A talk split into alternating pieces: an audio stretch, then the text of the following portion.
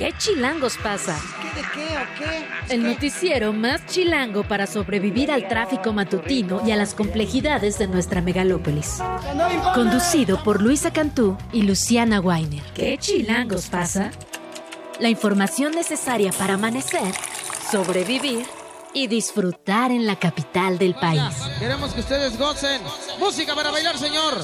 Aquí comenzamos.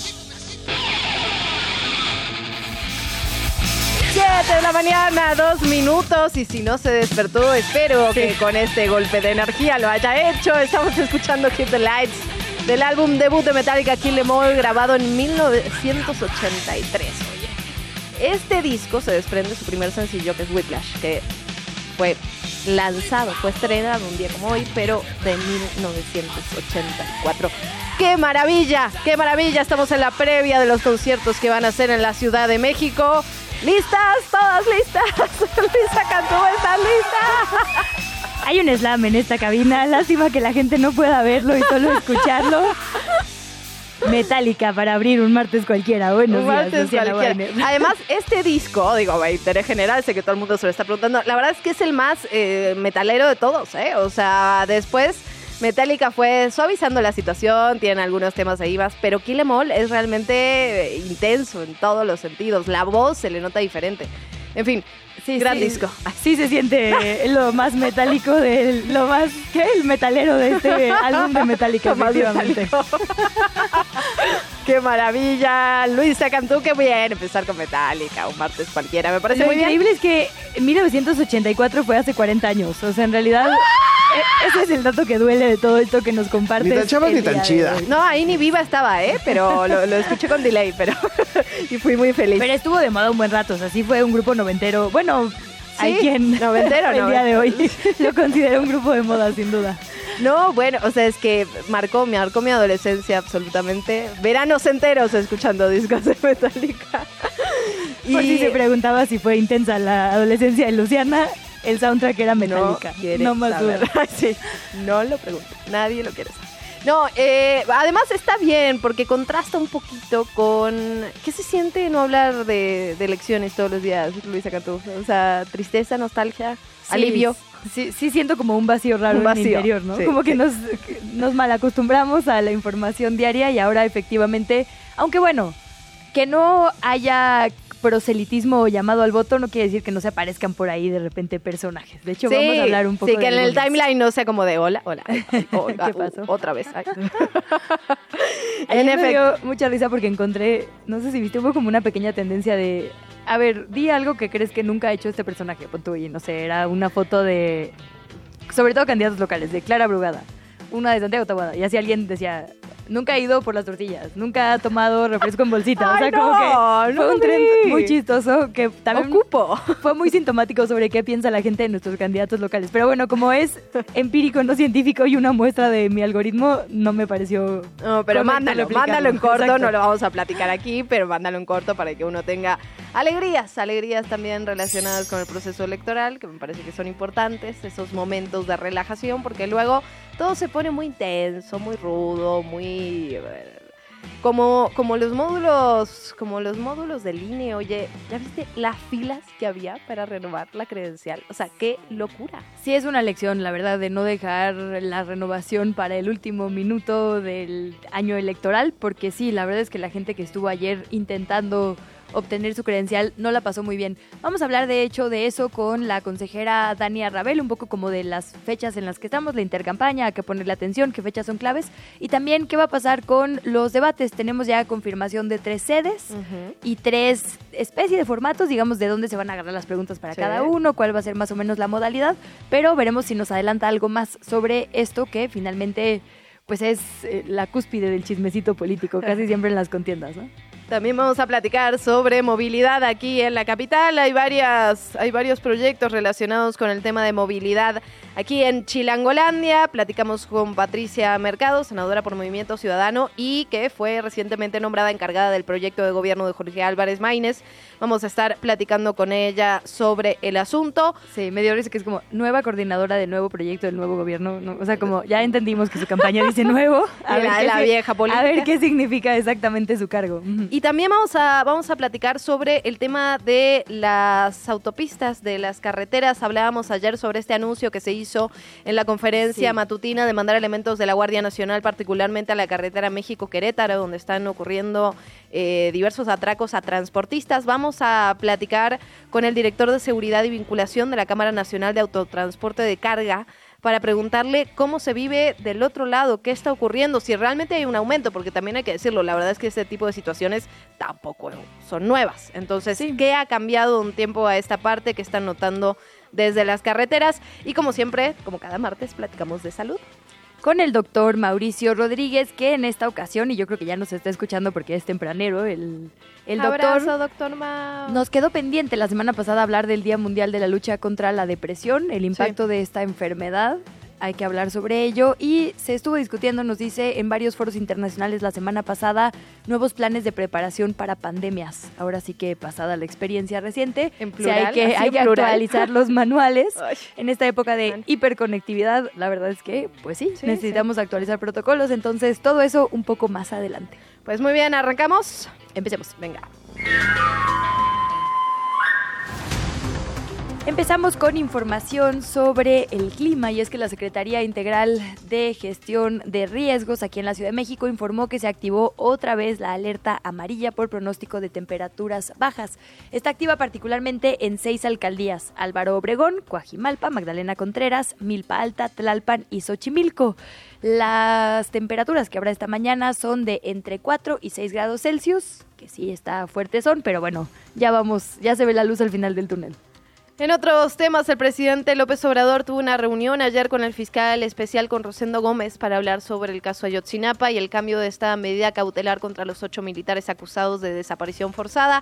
Lo platicábamos aquí con eh, Santiago Aguirre ayer, el el director del Centro PRO. Esto se da luego de que el pasado 19 de enero una jueza determinó que no existía riesgo de fuga para ninguno de los imputados. Ellos, digamos, presentaron un amparo ante esta medida, ante la prisión preventiva. Se modificaron las condiciones.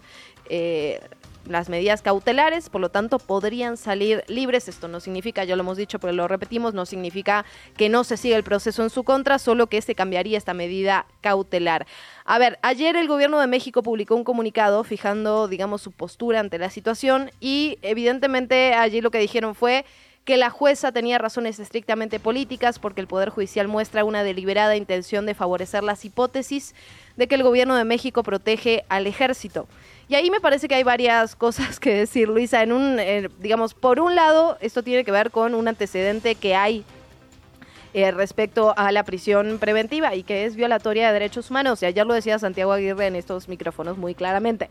El tema no es el cambio de la medida cautelar, el tema es si realmente se puede llegar a la justicia en el caso de Yotzinapa o no, en el caso de los militares o no, si hay encubrimiento por parte del ejército o no. Entonces, en, en primera instancia, digamos, hay que decirlo, si la prisión preventiva oficiosa es contravencional a los derechos humanos, ya hay antecedentes en la materia, digamos, los ocho militares se amparan ante eso. Y si es justificada, pues la fiscalía tiene que presentar las pruebas de que es justificada, que hay riesgo de fuga o que son un peligro para la sociedad, etcétera, etcétera, etcétera. Que todavía lo puede hacer, digamos, es lo que va a hacer la fiscalía, pelearse con esta medida e intentar justificar por qué sí deben estar enfrentando este proceso no en libertad. Lo que dices es muy importante porque, como bien señalabas, conviven muchas cosas al mismo tiempo que es importante señalar. Decía el gobierno, a ver, Finalmente, este tribunal colegiado ante el que apelan estos militares, que finalmente ordena a la jueza el cambio de medida cautelar, efectivamente es el mismo tribunal que favoreció a Uriel Carmona y efectivamente es el mismo tribunal que favoreció a Juan Collado. Eso es una realidad que ahí está. También es una realidad que hay una jurisprudencia obligatoria que dice que la prisión preventiva oficiosa, la que es automática cuando te acusan de uno de los delitos que están en la lista de graves, es inconvencional. También es una realidad que la mitad de la gente que está en la cárcel está ahí de la misma manera inconvencional y nunca hay esta celeridad. Eso también es cierto. Ojalá se tratara así, haya hay jurisprudencia, todas estas mujeres indígenas que están presas por supuestamente ser narcotraficantes y nada que ver, deberían salir igualmente, ¿no? Y eso no está sucediendo. Entonces, hay algo de razón, digamos, en todos los argumentos. Pero específicamente hablando del caso Ayotzinapa, la verdad es que como decíamos, hace muy poca diferencia. No, y la discusión En ahora en realidad tendría digamos. que ser que se lleven a cabo las investigaciones de forma correcta y que se llegue a una sentencia, digamos. E- Esa es la parte importante que debería estar en el eje de la discusión. Y ahora bien, esta parte del comunicado donde dice una deliberada intención de favorecer las hipótesis de que el gobierno de México protege al ejército. A ver, eso es lo que han estado, digamos, señalando madres y padres de los 43 estudiantes de Ayotzinapa, el grupo interdisciplinario de expertos independientes, varias organizaciones que acompañan el caso, es decir, el tema del ejército y de la protección que hay por parte de todos los actores involucrados, digamos, de todos los actores, eh, de las autoridades, digámoslo así, es una realidad y ahí está, y ahí están las pruebas. Entonces, en fin, veremos qué pasa en este caso particular, pero creo que al final la discusión tendría que ser mucho más amplia en ese sentido y la exigencia tendría que ser una justicia, digamos, pronta y expedita, con una sentencia firme, con las pruebas suficientes. Y sobre todo también con verdad, porque lo que se necesita ahorita, digamos, porque justo son ocho militares, hay tres que van a permanecer por otra acusación que también tiene que ver con delitos graves en prisión. Eh, y tiene que ver con drogas, entonces digo, claramente nos habla de un contexto específico de investigar en una zona específica, pero independientemente de que ciertas personas o no lleguen a la cárcel, lo que queremos saber es qué pasó, ¿Qué pasó? ¿Dónde, ¿Dónde están están? los jóvenes. Y la verdad es que la ruta para ello es claro, porque justo la transcripción, digamos, las hojas donde se podría saber, porque es la, es la comunicación, digamos, de esos momentos de traslado de por lo menos 17, son la información que está oculta. Entonces, como que tampoco es que estemos así peleando batallas abstractas, como decía ayer también muy bien Santiago Aguirre. Son cosas muy específicas, Específicas. que podrían hacer la diferencia. Y que Pues la bueno. verdad, al final lo que terminan, lo que terminan demostrando es que no alcanza solo con la voluntad, ¿no? O sea, era claro que había una voluntad por parte del gobierno de llegar a últimas consecuencias. Ahora bien, se termina, digamos, se termina develando una red de complicidades que implica todo el Estado en su conjunto. Ni siquiera un gobierno, al Estado en su conjunto. Entonces, Sí. eso es la parte... O sea, yo ahí sí haría una difícil. diferencia entre voluntad entre esta administración y la anterior, sin duda. Claro, pero se llega un momento, es que es lo que estoy diciendo, o sea, había voluntad, pero se llega un momento que se topa con pared, porque lo que se tiene que develar es que, digamos, es una red de complicidades donde todo el Estado está inmerso.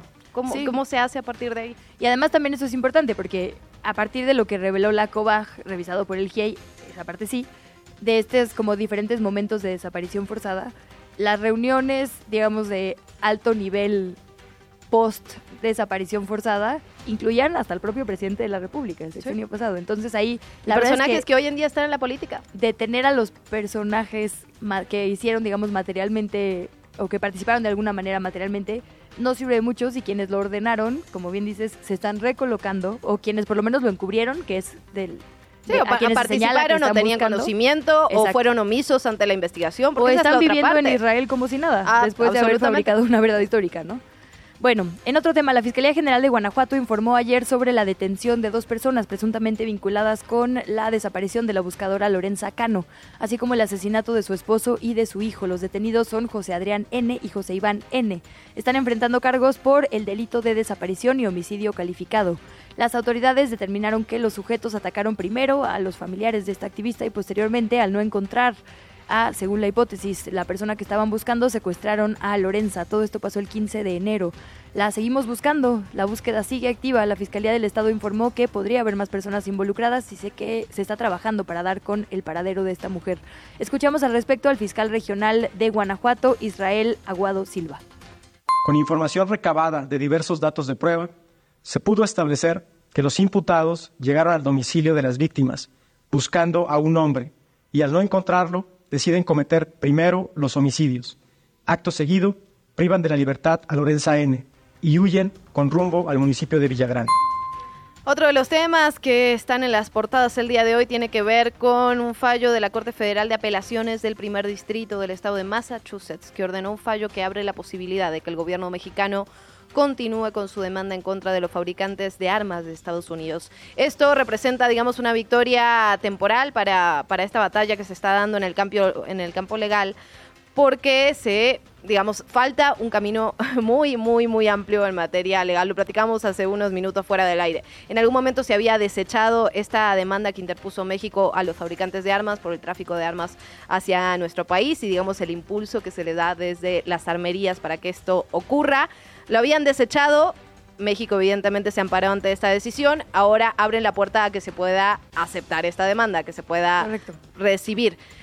Sí, digamos Pero- que el, el argumento legal de las armerías fue la ley de comercio legal, porque hay que recordar que en Estados Unidos uno puede comprar armas en el súper. En el súper, exacto. La ley de comercio legal me ampara a mí, básicamente, de responder cualquier bronca. O sea, si se matan entre ustedes, la bronca es suya. A mí la ley de comercio legal me protege. Entonces, lo que, el, digamos, esta primera instancia que había protegido a las armerías con ese argumento fue peleada por el gobierno mexicano y finalmente este nuevo, eh, esta Corte de Apelaciones le da la razón diciendo, a ver, sí, sí es verdad que hay una ley que les protege aquí en Estados Unidos, pero de ninguna manera significa que pueden traficar armas, pues, ¿no? Eso no, no cae, digamos, bajo el paraguas. Y lo cierto es que 8 de cada 10 armas que se han decomisado en nuestro país viene de Estados Unidos. Y otro gran dato que se aportó ayer en la conferencia eh, matutina era que, el, que México notificó a Estados Unidos de que las armas que estamos encontrando decomisadas son de uso exclusivo del ejército gringo, estadounidense, o sea, no el mexicano. Ahí es donde uno dice, por supuesto que tienen que hacer frente a su responsabilidad. Especialmente, ¿no? Cuando la narrativa por parte de Estados Unidos tiene que ver con los cárteles del narcotráfico que parece que solo existían en México, cuando lo cierto es que tampoco es exactamente así, ¿no? Ya hay muchísima información eh, verificada que tiene que ver con cárteles que operan directamente desde territorio estadounidense. Interesante lo que pasa en relación con esto, lo vamos a platicar más a detalle no nos envían a su mejor gente. El próximo, muy probablemente presidente de Estados Unidos, Donald Trump, se volvió infamemente célebre, famoso, cuando dijo esto, no, no nos están enviando a su mejor gente, ustedes están creando esas situaciones de violencia de la que la gente huye para finalmente migrar allá, ¿no? Entonces, como que es todo un círculo tóxico. que y además, digamos, o sea, a esta altura de la situación, cuando estamos viendo todo lo que ocurre a nivel global, pensar que la responsabilidad es de un solo país es una locura, ¿no? Evidentemente, eh, los problemas complejos, las soluciones son transfronterizas, siempre, ¿no? Y más cuando tiene que ver con violencia, con cárteles extendidos, etcétera, etcétera. y ahí solo decir, muchas de las armas que que el gobierno mexicano enseñó, digamos, en este momento de denuncia, o sea, eran así que diseñadas con diamantes sin nombre. Si tú no sabes que eso es tráfico para crimen organizado, armería, pues tienes un problema, ¿no? En fin, tenemos que hablar también, seguimos en Estados Unidos porque fue esta reunión, esta reunión de alto nivel el viernes pasado, ya lo habíamos platicado, sin embargo va saliendo como detalles. La canciller Alicia Bárcena dijo que entre los logros políticos de este encuentro se logró reconocer que el fenómeno migratorio no es solamente un tema entre México y Estados Unidos, sino que es de carácter regional y que exige cooperación internacional. Esto también es interesante, ¿no? Porque al final lo que Estados Unidos dice es, pues hagan un muro, no los dejen pasar, que no lleguen a mi frontera, pero la verdad es que el digamos, el fenómeno, para no decir problemática, el fenómeno es mucho más complejo que eso e incluye evidentemente situaciones de violencia extrema en países donde que también necesitan cooperar en ese sentido. En fin, destacó 10 acuerdos específicos que se lograron, entre los que destacan que se estableció que el gobierno federal estadounidense dará seguimiento a las acciones discriminatorias del gobernador de Texas, de Greg Abbott, en contra de migrantes mexicanos. También hablaron de homologar cifras migratorias cada semana a partir de la instalación de un panel conjunto entre México y Estados Unidos. Esto me parece particularmente interesante, yo, digamos, fan de las cifras, porque la verdad es que si no, si no puedes medir el fenómeno que tienes a cabalidad, es muy difícil hacer política pública que dé una respuesta a esto. Por cierto, hay también información... Eh, actualizada sobre el tema de Texas, esta lucha que hay constante entre las, las vallas que están en el mar y que las quitan, los alambres de púa, ahora se volvieron a quitar los alambres de púa en una máxima instancia, pero bueno, sigue ahí el, el teje y maneje no solo entre México y Estados Unidos, sino entre el gobernador de Texas y el presidente de la República. Y en otro tema, la tarde de ayer, la Secretaría de Relaciones Exteriores informó que los marinos mexicanos que están retenidos por UTIs de Yemen en el Mar Rojo desde el pasado 20 de noviembre reciben un trato adecuado y que se encuentran bien. Eso fue lo que los mismos marinos informaron al embajador de México en Irán, quien sostuvo una llamada con ellos. Dicen que tienen buen estado de salud y que las condiciones a bordo del buque son adecuadas. De acuerdo con la SRE, ha habido comunicación permanente con las autoridades e interlocutores del liderazgo UTI por medio de las embajadas tanto de Arabia Saudita como Irán. Eh, afirmaron que se han transmitido por canales diplomáticos la prioridad de asegurar el retorno inmediato y seguro de los mexicanos. La verdad es que es un tema bien complejo y bien interesante. Los UTIs, de hecho, pidieron a los barcos que eh, bajaran a su tripulación, que no fueran tripulados, porque como medida para presionar a Israel, lo que están haciendo es complicar el tránsito marino justamente en esa zona del, del Mar Rojo, eh, para elevar el costo literalmente de las operaciones de las potencias. Es, ah, bueno, quieres pasar por aquí, está el riesgo de que retome, de que literalmente tome tu barco, o pasa por otro lado y gasta muchísimo dinero. Y eso es lo único que de hecho ha presionado a Estados Unidos y a Israel. Es verdaderamente increíble. Y bueno, hay una larga tradición de Yemen apoyando literalmente desde que en 1947 se digamos, repartió el territorio de Palestina de la ONU. Yemen fue el único país que se salió, digamos, de esta reunión. Es una larguísima tradición de solidaridad de este país con Palestina. Si usted estaba extrañando los temas políticos de nuestro país, tenemos buenas noticias. tenemos información al respecto. O sea, nadie, adiós. Exacto, hasta luego. la radio. no, hay información, hay información sobre esto porque el alcalde de Monterrey, Luis Donaldo Colosio, y la secretaria de Inclusión e Igualdad, Marta Herrera, van a entrar a la contienda con Movimiento Ciudadano, van a buscar un curul, un curul de Nuevo León en el Senado de la República. El video se compartió en redes sociales y se dijo esto. Que he aceptado la invitación de Movimiento Ciudadano para contender por la tribuna más alta del país, el Senado de la República. Y la razón es muy sencilla. México necesita que hagamos política responsable. Política responsable que dialoga y que construye acuerdos. Marta Herrera también dijo que se va a lanzar al Senado porque merecemos leyes y reformas que garanticen ese piso parejo sin dejar a nadie atrás. Estoy citando textual lo que se dijo en ese sentido. Y siguiendo con los temas de política, ahora con las personas presidenciables. Ochil Gálvez, la candidata del PAN PRI PRD, ahora sí ya podemos decir candidatas por fin, presentó ayer lunes. ¿no? Son mayoría. Candidatas, candidatas sí. Eh, presentó este lunes una denuncia ante la Fiscalía Especializada para la Atención de delitos electorales. Creo que ya había presentado otra ante otra instancia, eh, instancia, pero bueno, ahora va específicamente a la Fiscalía Especial para la Atención de Delitos Electorales por o pidiendo que se investiguen los señalamientos de San Juana Martínez. Hay que recordar que la exdirectora de Notimex tuiteó justo con la extinción de esta agencia de noticias del Estado mexicano, que supuestamente se le había pedido el 20% de las liquidaciones de los trabajadores para la campaña de Claudia Sheinbaum. Y ahora eh, Xochitl acudió a esta fiscalía para eh, que se investigue como un delito electoral. Estaría padrísimo que en general las personas abogaran por las condiciones en que estamos en los medios de comunicación de esa manera, pero bueno, se trata más bien como un delito electoral por el tema de campañas. Y también Xochitl destacó el antecedente que denunció Marcelo Ebrard hay que recordar que Ebrard dijo en esta contienda interna, cuando estaban peleando a Dan Augusto, Fernández Noroña, Ebrard y Claudia. Y Monreal. Y Monreal, perdón. Ah, sí, también estaba Ricardo Monreal. por ser finalmente los abanderados. Marcelo dijo, hay una preferencia desde el manejo de los recursos públicos y las secretarías por Claudia. Escuchamos al respecto a Xochitl Gálvez. El uso indebido, el uso ilegal de recursos públicos en beneficio de la candidata de Morena eh, dado las declaraciones de San Juana Martínez, que asegura que se le pidió moche por las indemnizaciones de los trabajadores de Notimex. Entonces es un hecho público. Por cierto, ambas candidatas se reunieron con eh, el embajador de Estados Unidos en México, Ken Salazar, y los congresistas republicanos, Tony González, Randy Weber y Michael McLeod. De acuerdo con una publicación que hizo Claudia Sheinbaum en su cuenta de X de Twitter con la fotografía del encuentro, esta fue una invitación del diplomático estadounidense para hablar sobre el futuro de las relaciones entre México y Estados Unidos.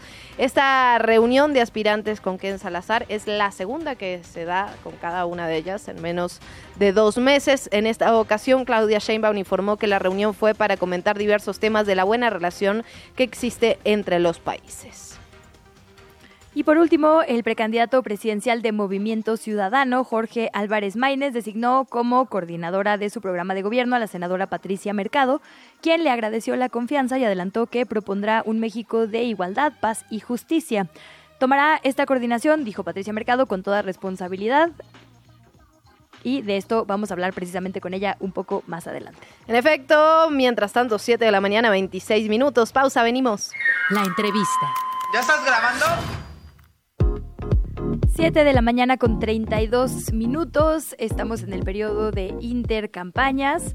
Estamos en un periodo también en el que hay fechas clave, digamos, en cuanto a obligaciones ciudadanas que recordar.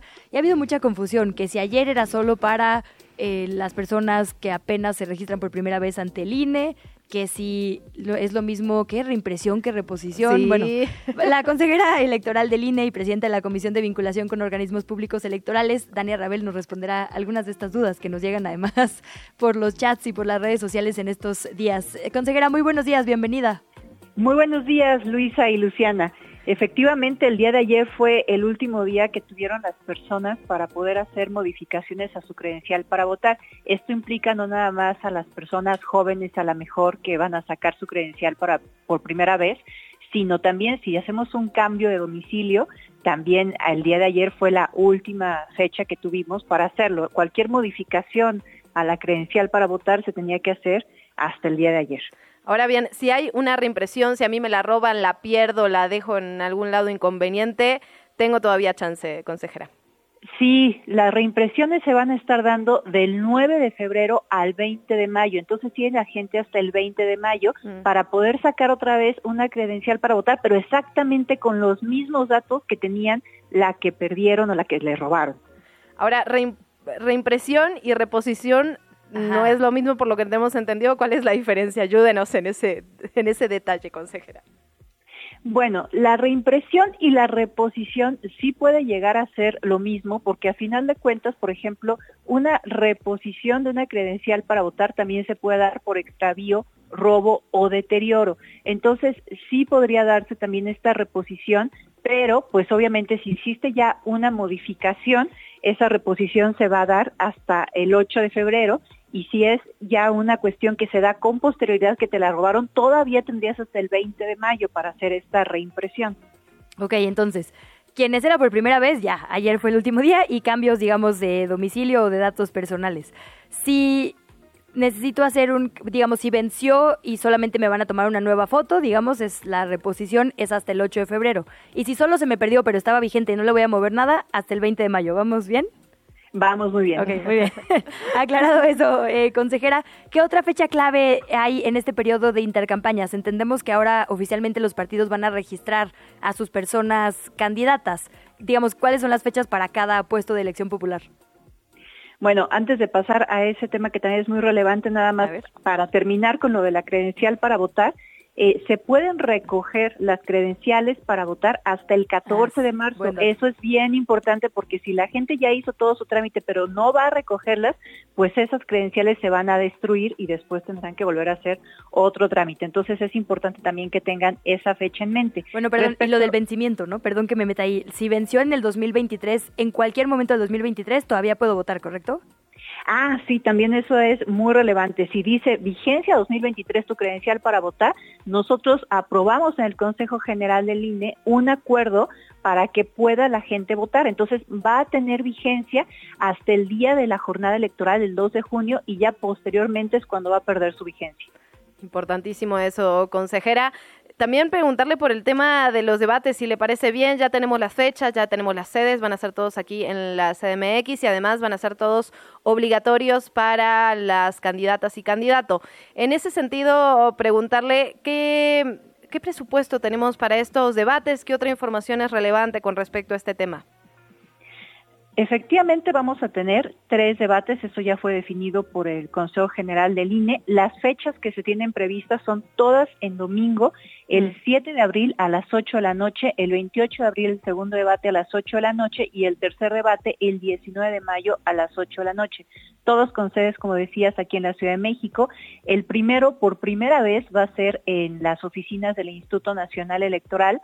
El segundo se tiene previsto para llevarse a cabo en Estudio Churubusco y el tercero en el Centro Cultural Universitario Tlatelolco. El tema del presupuesto pues es algo que todavía no podemos en este momento definir, pero nos pusimos como meta que fueran menos costosos de los que costaron los de 2018. Mm. También es uno de los motivos por los cuales todos están haciendo en la Ciudad de México.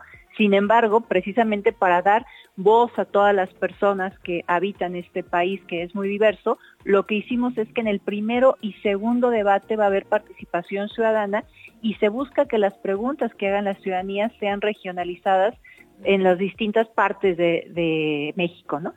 ¿Y en qué etapa se harán esas preguntas? Digamos, ¿el, ¿el formato es el mismo? ¿Va a haber digamos, participaciones cronometradas con una moderación periodística. Preguntarle también, consejera, si la moderación va a ser activa, porque justo hemos tenido grandes momentos desde el icónico cortar la mano, por ahí, confrontaciones entre algunos periodistas y demás con, bueno, con los participantes en general. ¿Esto todavía se mantiene, digamos, o, o qué se prevé en cuanto a formato? Sí, totalmente. Una de las reglas generales que ya tenemos establecidas es que vamos a tener una moderación activa. Me parece que es algo en donde no podemos dar marcha atrás a lo que ya avanzamos en 2018. Eso suele ser incómodo para las personas candidatas, pero pues es lo que más nutre a la ciudadanía y les da información. Muy bien, consejera. Preguntarle también por este periodo de intercampañas. Eh, lo hemos dicho una y otra vez, pero creo que es importante recordarlo. ¿Qué se puede y qué no se puede en este periodo y cuáles son las fechas próximas que tenemos que tener en cuenta ya para la campaña, ahora sí, la campaña verdadera, la mera mera? El periodo de intercampañas inició el 19 de enero pasado y va a concluir el 29 de febrero. La campaña iniciaría hasta el primero de marzo y sabemos que tres días previos al día de la jornada electoral, que será el 2 de junio, entra lo que nosotros conocemos como periodo de veda o de reflexión, en donde debe de haber un silencio por parte de las personas candidatas y de los partidos políticos para permitir que la ciudadanía pueda reflexionar su voto y pueda llegar, digamos, eh, con una decisión ya más tomada y más cierta al día de la jornada electoral.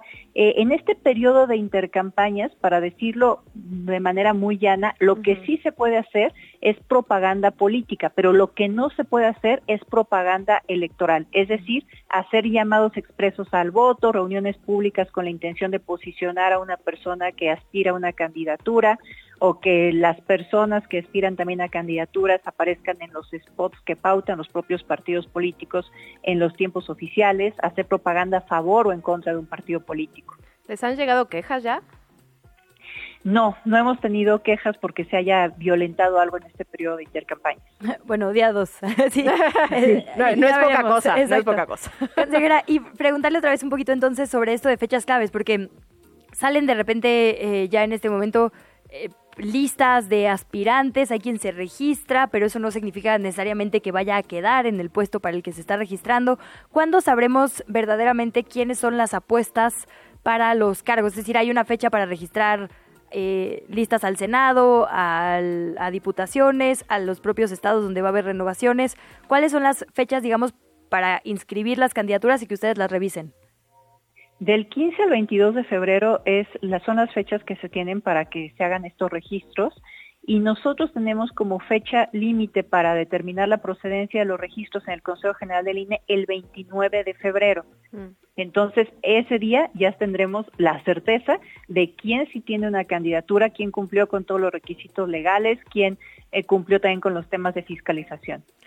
Y para cerrar, abusando un poquito de su tiempo, consejera, solo en un tema, digamos que no es necesariamente de coyuntura, pero tiene tiempo, los nombramientos pendientes por ahí en el INE, ¿en qué va esta discusión y qué se vislumbra, digamos, rumbo a la contienda electoral? ¿Sí van a salir, digamos, los nombramientos? ¿Habrá consensos?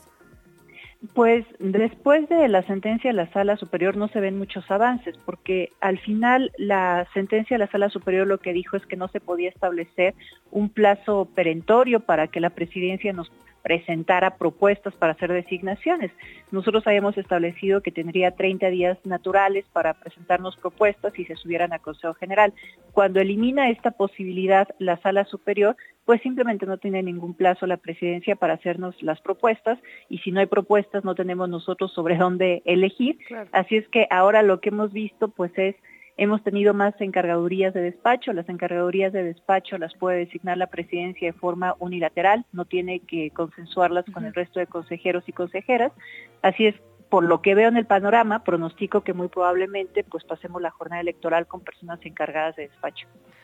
Pues preocupante, sin duda, consejera. Gracias, gracias de verdad por su tiempo, gracias por toda la información eh, que nos dio esta mañana. Estaremos siguiendo el proceso, por supuesto, muy de cerca, así que dejamos micrófonos abiertos para seguir platicando con ustedes desde el INE. Gracias.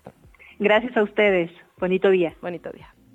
Te invitamos a seguir la conversación en redes sociales. Nos encuentras en TikTok, Instagram y Facebook como arroba que chilangos pasa. Y en Twitter desde la cuenta de Chilango, arroba chilango.com.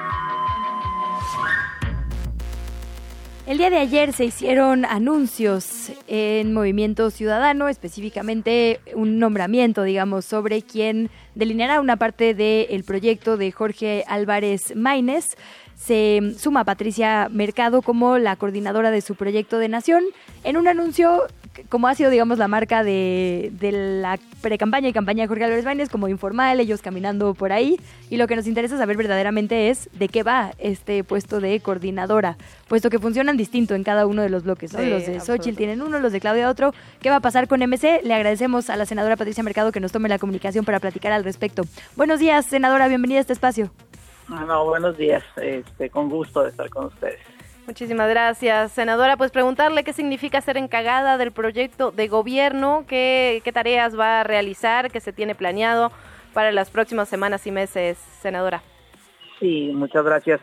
Pues primero decir que Movimiento Ciudadano tuvo un proceso como de dos años eh, un proceso primero, eh, digamos, para cambio incluso de sus eh, documentos básicos de programa y principios, para hacer unos documentos que apostaran por ser una alternativa socialdemócrata, es decir, comprometida con la justicia social y comprometida con los derechos y libertades. a partir de eso pues, surgieron una serie de, ¿no? Como de resoluciones, porque se invitó a expertos, expertas, este, integrantes de sociedad civil, activistas de todos estos temas. Y eh, después, el año pasado, eh, también hubo otros 10 foros para hacer precisamente la plataforma electoral, que es una obligación de todos los partidos y coaliciones, ¿no? Presentar en el INE cuál es la plataforma, cuáles son tus compromisos y el, el eh, digamos, el programa de gobierno. Entonces, con esto que ya está más, por supuesto, otros documentos en, tiempo, en tiempos electorales, luego los movimientos, las organizaciones, pues como que hacen sus, sus, pliegos, ¿no? Decir, y se lo presentan a todos los candidatos, la Universidad Nacional Autónoma de México, el programa de desarrollo, eh, puso, ha puesto en la mesa, ¿no? Ya van varias elecciones un documento eh, de más de 100 propuestas sobre cuál se tendría que ser la visión de desarrollo económico para nuestro país, ¿no? Con protección del ambiente, con eh, respeto a los derechos laborales. Entonces, toda esta, digamos, estas, estos eh, documentos, estos escritos, eh, pues es como, como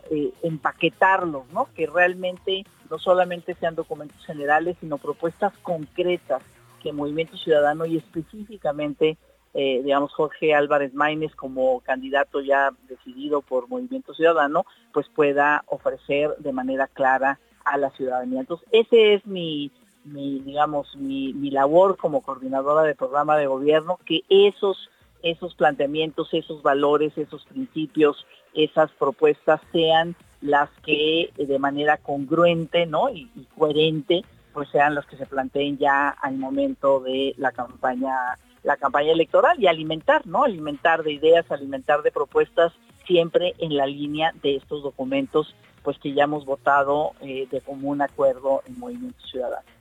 Senadora, preguntarte por, digamos, la, esto que nos dices de, lo que será finalmente el proyecto, lo que integrará, evidentemente, eh, pues mucho de cómo sería el planteamiento para resolver situaciones por las que atraviesa nuestro país va a partir de ahí, ¿no? Es decir, cómo enfrentamos la inseguridad, muchas de esas bases asumo quedarán ahí, eh, digamos, sentadas.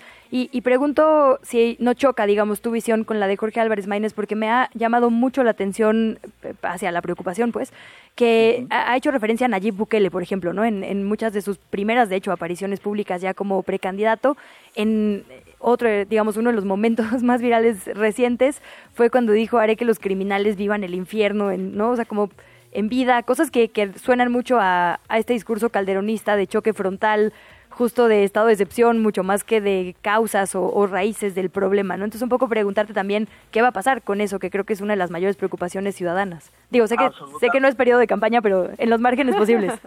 En los márgenes, sí, absolutamente, me parece este, de verdad muy atinada y muy buena observación como, como periodista la que estás haciendo en el sentido de, de esos dos eh, planteamientos eh, y que efectivamente los, los, eh, los platicamos Jorge y yo cuando me hizo esta invitación y realmente yo le decía, bueno, la, o sea, lo, que, lo que un poco en este momento la población se siente, o, buena parte de la población, no digo que toda, pero buena parte, se siente un poco descobijada, ¿no? en un proceso de militarización, pero sin embargo, a pesar de este fortalecimiento, digamos, de la militarización en el país, de la presencia de los militares en los lugares donde hay más inseguridad, la inseguridad sigue y hay un sentimiento, digamos, de falta de protección del Estado, por lo menos es nuestro diagnóstico.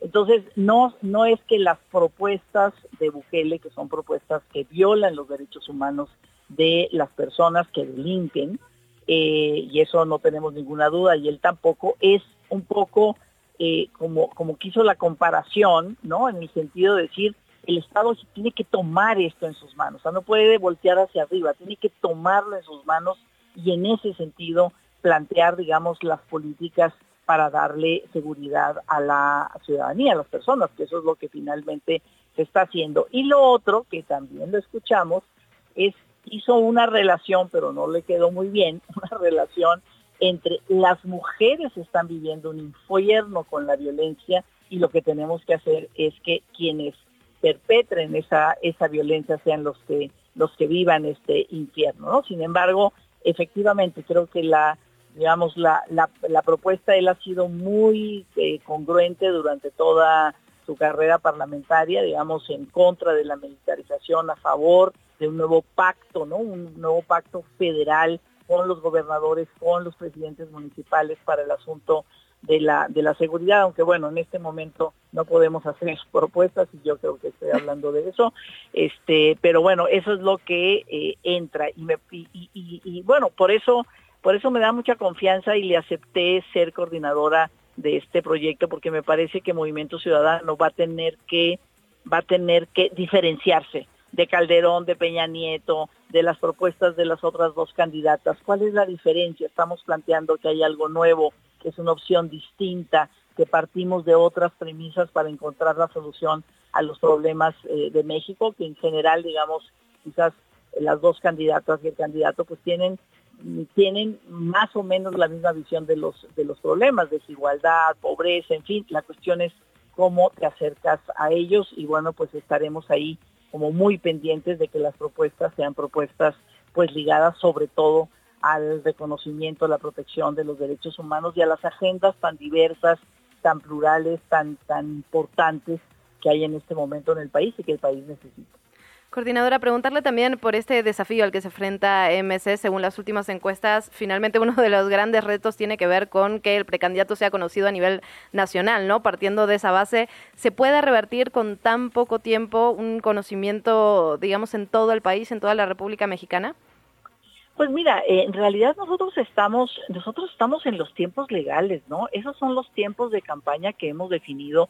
Y si en una campaña no se puede revertir la falta quizás de conocimiento con la que entras, pues nunca un ciudadano común, un ciudadano, digamos, o una ciudadana, ¿no? De, pues de eh, que esté, digamos, luchando por algunas causas o que tenga un liderazgo este, por ejemplo, por su juventud todavía muy reciente, podría llegar a, competir o a ser eh, presidente o presidenta de la República. Me parece que los tiempos que nos hemos dado, las reglas que nos hemos dado frente a los medios de comunicación, las nuevas tecnologías que nos permiten conocer las propuestas muy rápidamente, me parece que se puede remontar y ya lo hemos hecho, ¿no? Este, el actual gobernador en, Nuevo León pues remontó, o sea, de la falta de conocimiento y de la falta de incidencia, pues llega a ser senador, llega a ser gobernador.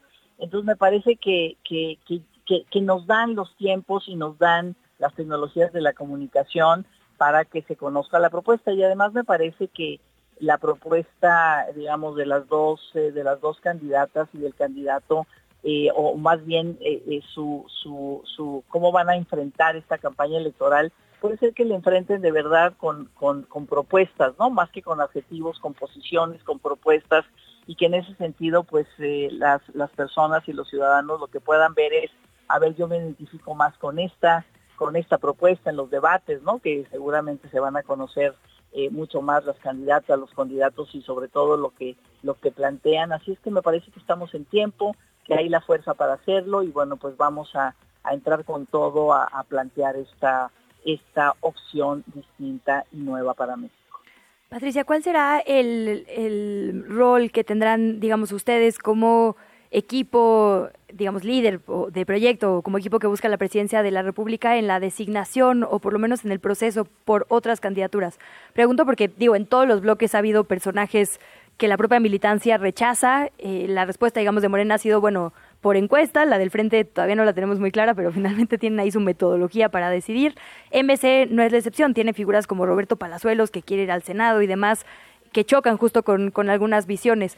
¿Cuánto de, digamos, cuánto bastón de mando, pues, o equivalente tendrá Jorge Álvarez eh, y el equipo que ahora tú encabezas con él? Y justo cuál va a ser su metodología para finalmente decidir por los demás puestos de elección popular. Pues mira, Movimiento Ciudadano lanzó su convocatoria, tal y como decían los tiempos eh, electorales a fines de noviembre. Eh, ya eh, se terminó, o sea, por lo menos las candidatas y los candidatos a, el, Senado de la República y la Cámara de Diputados, digamos en general el Congreso de la Unión, pues ya entregaron, ¿no? Si cumplieron o no, este, dependiendo de a dónde ibas, era el número de firmas, ¿no? De ciudadanía que tenías que eh, que tenías que presentar, pues estuvieron este, trabajando, digamos, en calle, este, juntando estas firmas, ya se entregaron en este momento, pues la Comisión de Movimiento Ciudadano está viendo por lo menos quién cumplió con los requisitos de la convocatoria y va a dar su dictamen en este sentido. Y es la, la coordinadora nacional, somos alrededor de 128 personas las que finalmente que nos convertimos en órgano, digamos, electoral para poder definir esas candidaturas. Y ahí se tendrá digamos el tiempo el tiempo para para discutirlo. No no es tanto no es tanto que una persona digamos pueda tener más o menor influencia sino que eh, finalmente todos tendremos voz no y, efectivamente no todas las candidaturas son candidaturas que nos eh, que nos satisfacen y tenemos la posibilidad de decir saben qué yo propongo eh, que esta candidatura por estas razones no, no sea tomada por, eh, por eh, Movimiento Ciudadano, por parte de sus planillas, y ya las, eh, ese órgano pues, votará a favor o en contra. Lo que me parece importante es que sea transparente, que sí lo hagamos, no necesariamente este, ¿no? como, como, este, como negociaciones cuando hay estas diferencias pues que alguien tenga que ceder, sino más bien que sean los métodos democráticos los que definen, ¿no? Entonces, pues vamos a ver, ¿no? vamos a ver, yo sí espero que todas las candidaturas este, pues sean congruentes con esta propuesta ¿no? que hace Movimiento Ciudadano, que ahí está en sus documentos, a nadie se le engaña, ahí están, están por escrito, si estás de acuerdo o no esto está bien, si no estás de acuerdo o si tu historia de vida pues no da, ¿no? No da para que estés de acuerdo con esto porque has hecho lo contrario, pues entonces también, porque yo creo que también las candidaturas ya no nomás lo que prometas ahorita, sino realmente que tu historia de vida pues hable de que sí, ¿no? Que tú eres congruente con eso. Tal cual, coordinadora. De verdad, agradecerle muchísimo su tiempo. Estas palabras pues, le vamos a estar dando seguimiento al tema, así que la esperamos pronto por este espacio. Gracias, Patricia Mercado. Me encanta estar con ustedes. Muchas gracias. Hasta luego. Buen día. Hacemos pausa, venimos, son las 7 de la mañana, 55 minutos. ¿Qué chilangos pasa? Regresamos. ¿Qué chilangos pasa? En los medios y en las redes sociales. 7 de la mañana, 58 minutos. Estamos de regreso y nos vamos a revisar lo que ocurre en medios y redes sociales. Empezamos en Nexos con un artículo de Luis Eliud Tapia Olivares, este abogado eh, que escribe sobre Bolivia y la elección popular de sus altas cortes, tres procesos fallidos. Justamente en, digamos, en este contexto de discusión que hay sobre la elección directa que podrían tener los ministros y ministras de la Suprema Corte de Justicia, me parece que lo que hace eh, Luis Salud Tapia es interesante porque revisa el único, por cierto, la única referencia internacional que se tiene de país que está eligiendo directamente a sus altos ministros. Dice que hay otro tipo de países como Suiza que se había mencionado en algún momento, pero que lo que hacen ellos es elegir quizás cargos más bajos relacionados con el Poder Judicial, pero que no tienen que ver con las altas, digamos, con la última instancia, con las Supremas Cortes. Entonces, lo que hace es hacer una revisión de lo que ha ocurrido en ese país y es interesante porque digamos, claro, al necesitar un perfil absolutamente técnico, lo que se hace en Bolivia es que primero la Asamblea Legislativa preselecciona a unos candidatos que después terminan pasando también por una de las cámaras y ahí quedan, digamos, se hizo dos veces, 2011 y 2017. En ese sentido, eh, en el 2011 se había casi que dos personas para cada puesto, en el 2017 terminan siendo tres. Finalmente lo que hace eh, el y los, los hallazgos que se hicieron en este proceso, digamos, diciéndolo a grandes rasgos, pero tienen que ver con que por empezar, la discusión está en la Asamblea Legislativa, por lo tanto, la, cosa política que se discute, digamos, ya está en ese sentido, así como ocurre en este momento con la elección de ministros y ministras. Hay unas críticas que digamos que tienen que ver con la falta de evaluación técnica, por ejemplo, de los méritos y del carácter mayormente político que tiene este proceso, porque evidentemente pasan por todo este proceso antes de que se llegue a la votación directa por parte de ciudadanos y ciudadanas. Además, lo que tenían en su legislación era que no se podía hacer campaña política, lo cual parece muy decente, pero lo cierto es que eso se tradujo en que las personas no conocían a la gente que iban a votar, no conocían su trayectoria política y no fueron directamente a votar, al menos en esta primera instancia. Y además, y además, y esto es interesante, ahora no encuentro la cifra exacta en el en el reportaje, pero sí hace mención de lo que cuesta, aquí 18 millones de dólares que costó este presupuesto, el presupuesto asignado para el proceso de elección de las autoridades judiciales en ese país, en un momento en el que estamos discutiendo justamente, y hay una disminución eh, constante en el presupuesto a los órganos electorales, parecería, digamos, contraproducente sumar una elección popular y además estamos hablando de 18 millones de dólares en Bolivia, con la población de Bolivia, no con la población mexicana, que evidentemente es mucho más amplia que la que tiene el país sudamericano. Entonces, interesante en ese sentido. Bolivia y la elección popular en sus altas cortes, tres procesos fallidos. Es un artículo que se publica en Nexos de Luis Eliud Tapia Olivares. En temas de redes sociales, ayer Alicia de los Ríos, hija, evidentemente, eh, escribió en Twitter por la mañana, en X por la mañana, Mientras las autoridades federales anuncian que la Estrategia Nacional de búsqueda, búsqueda, Generalizada, el nuevo censo de personas desaparecidas, no ha borrado a nadie, mi mamá, Alicia de los Ríos Merino, que desapareció en 1978 y denuncié en la PGR en 2002, no aparece en ninguna categoría, fue borrada. Alicia de los Ríos Merino, eh, originaria de Chihuahua, justo la madre de Alicia de los Ríos, eh, cuando desapareció justo pues tenía su bebé del mismo nombre, fue militante de la Liga Comunista, 23 de septiembre, desaparecida de manera forzada por cuerpos policiales y militares en el contexto de lo que se mal llamó Guerra Sucia, este periodo, digamos, de mm, los 70s y los 80 que se caracterizó justo por ejecuciones extrajudiciales, por desapariciones y tortura contra grupos que eran opositores políticos o integrantes de movimientos eh, sociales. Alicia fue detenida el 5 de enero de 1978 en la colonia Nueva Vallejo, aquí en la Ciudad de México, por agentes de la División de Investigación para la Prevención de la Delincuencia, al mando del coronel Francisco Sagún Vaca, vista por última vez ese mismo año en la base militar en Guerrero.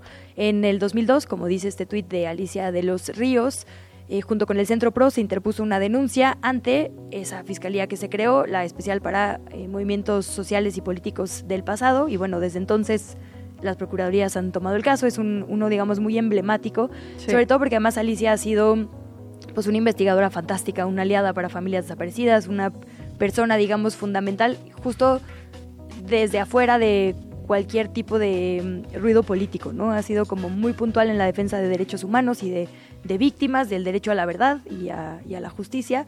Y bueno, denunciaba esto por la mañana, finalmente unas horas después, a las 15.26, es decir, entre 9 y 3 de la tarde, eh, publicó siendo las 15.26 de hoy, 22 de enero del 2024, acaban de subir el registro de mi mamá al nuevo censo después de la denuncia que hice. Y bueno, esto es importante y se abrió mucha conversación porque eh, hay gente que está diciendo mi familiar estaba mal clasificada o hay no ciertas cosas del registro que hay que revisar.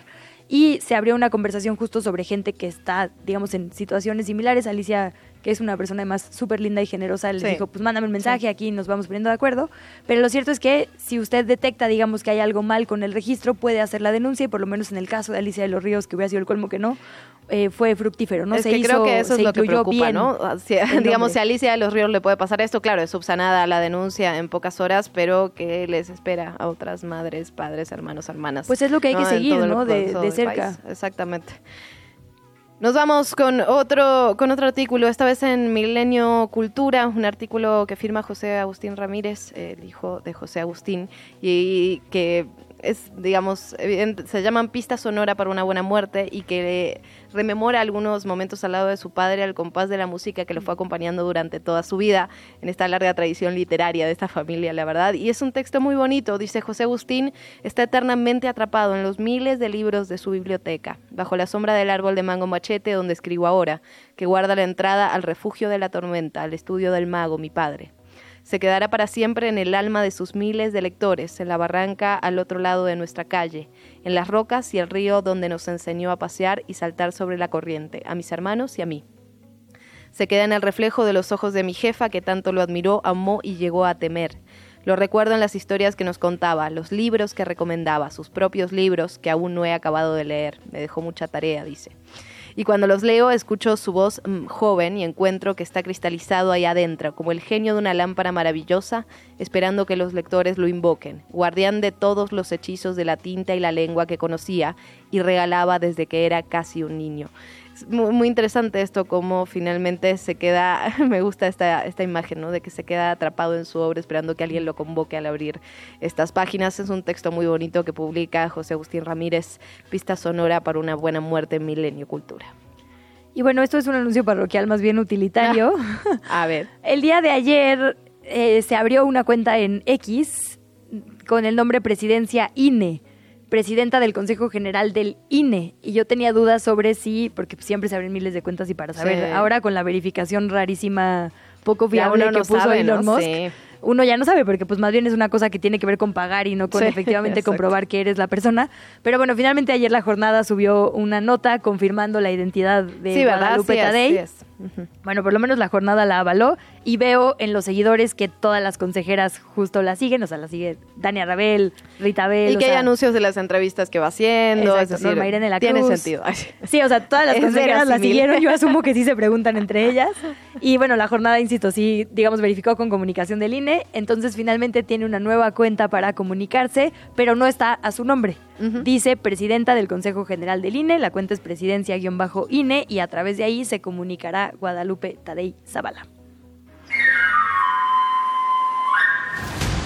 8 de la mañana, 6 minutos, momento de revisar la información. A lo largo de 2024, el gobierno capitalino invertirá 19.570 millones de pesos para ejecutar y concluir 21 proyectos prioritarios de la actual administración, entre ellos lo que destaca el proyecto Chapultepec, Naturaleza y Cultura, y el tren interurbano en México-Toluca, el del accidente que estuvimos platicando hace una semana. Ambos en conjunto con el gobierno federal, así como la ampliación de la línea 12, la peatonalización del Zócalo, y las obras de infraestructura en materia de movilidad. Hablamos del trolebús de Coyoacán y la renivelación de la línea 9 del metro. Esto lo informó el jefe de gobierno Martí Batres y el secretario de Obras y Servicios Jesús Antonio Medina. Se van a invertir además 360 millones de pesos en 91 escuelas de la capital. Vamos a escuchar al jefe de gobierno.